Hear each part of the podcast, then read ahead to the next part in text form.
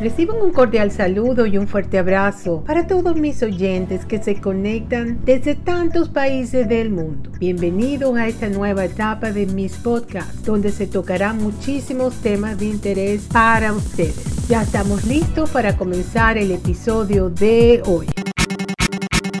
El episodio de hoy trata sobre el tema de conflictos entre padres e hijos y cuáles serían esas técnicas para poder solucionar estos conflictos. Es normal que los padres tengan problemas o diferencias con sus hijos. Después de todo, somos imperfectos y nos equivocamos más de una vez. La pregunta es, ¿y cómo podemos superarlo? Se debe tener en cuenta que los conflictos no resueltos erosionan las relaciones, por lo que es fundamental resolverlos lo antes posible. Dentro de los pasos a seguir, el primero es identificar la desaveniencia para luego encontrar la manera de resolver. Una vez hecho esto, podrás elegir qué técnica te acomoda más. Entre algunas de las técnicas se encuentra, número uno, escuchar activamente. Primordial que ambas partes se involucren en buscar soluciones al problema, dejando claros sus puntos de vista y respetando la opinión ajena. Expresar los sentimientos libremente sería el punto número dos. Para poder entender la perspectiva del otro, se debe promover un clima de aceptación y comprensión en el que cada uno pueda dar cuenta de sus emociones. Debe evitar guardarse, prejuzgar o pasar por alto los sentimientos, ya que esas conductas pueden frustrar una buena interacción entre papás e hijos. Al llevar a cabo estas técnicas se potenciará la confianza intrafamiliar. Asimismo, puedes tomar en cuenta algunas pautas para resolver conflictos como son los siguientes que vamos a mencionar. No pierdas la calma, ya que eres el referente de tus pequeños. Enséñales con tu actitud y ejemplo. Demuestra confianza en tu hijo y permite que explique sus sentimientos. Cuando tu hijo te hable, respeta su opinión, sin minimizar sus necesidades. Dale tiempo y espacio. No catalogues las emociones ya sean propias o de tus hijos como negativas. No dejes sin normas o límites a tus hijos. Debes saber qué comportamientos son apropiados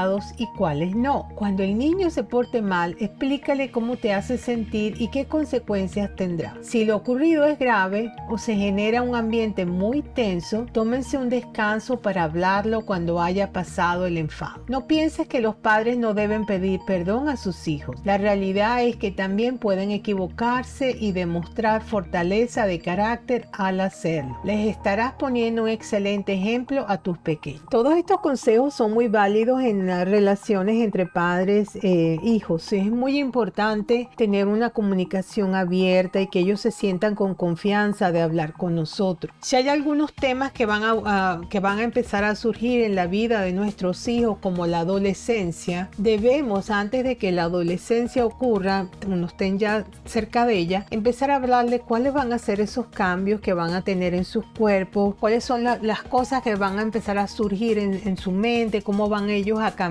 que no van a ser ni niños ni, ni adultos jóvenes todavía, que van a estar en una etapa de transición. Es muy importante que hablemos con ellos antes de que esto ocurra, porque durante la adolescencia surgen muchos conflictos de los hijos, especialmente cuando no ha habido una buena comunicación con los padres. Entonces, ¿quiénes se convierten en las fuentes de información para ellos? Pues eh, las computadoras, internet, los amigos, los cuentos que les van echando y no sabemos qué información errónea ellos pueden estar haciendo en su mente de cómo son y cómo afrontar los problemas relacionados también con la adolescencia. Cuando son pequeños son un poquito más, más sencillos que cuando son adolescentes, pero igualito pueden surgir conflictos. Y una vez más les digo que no solamente hay muchas veces que no es suficiente, no es suficiente que tengamos una comunicación abierta, que hablemos con ellos de todos los temas que les van a, a tocar muy pronto, sino que a veces la situación requiere de terapia de familia porque no podemos lograr la armonía que estamos buscando y entonces cuando entra esta persona neutra que es el terapeuta de familia para ayudar a que esta familia pueda estar en armonía y así tener una comunicación abierta y válida. Entonces, bueno, con esto ya los estoy dejando para que mm, se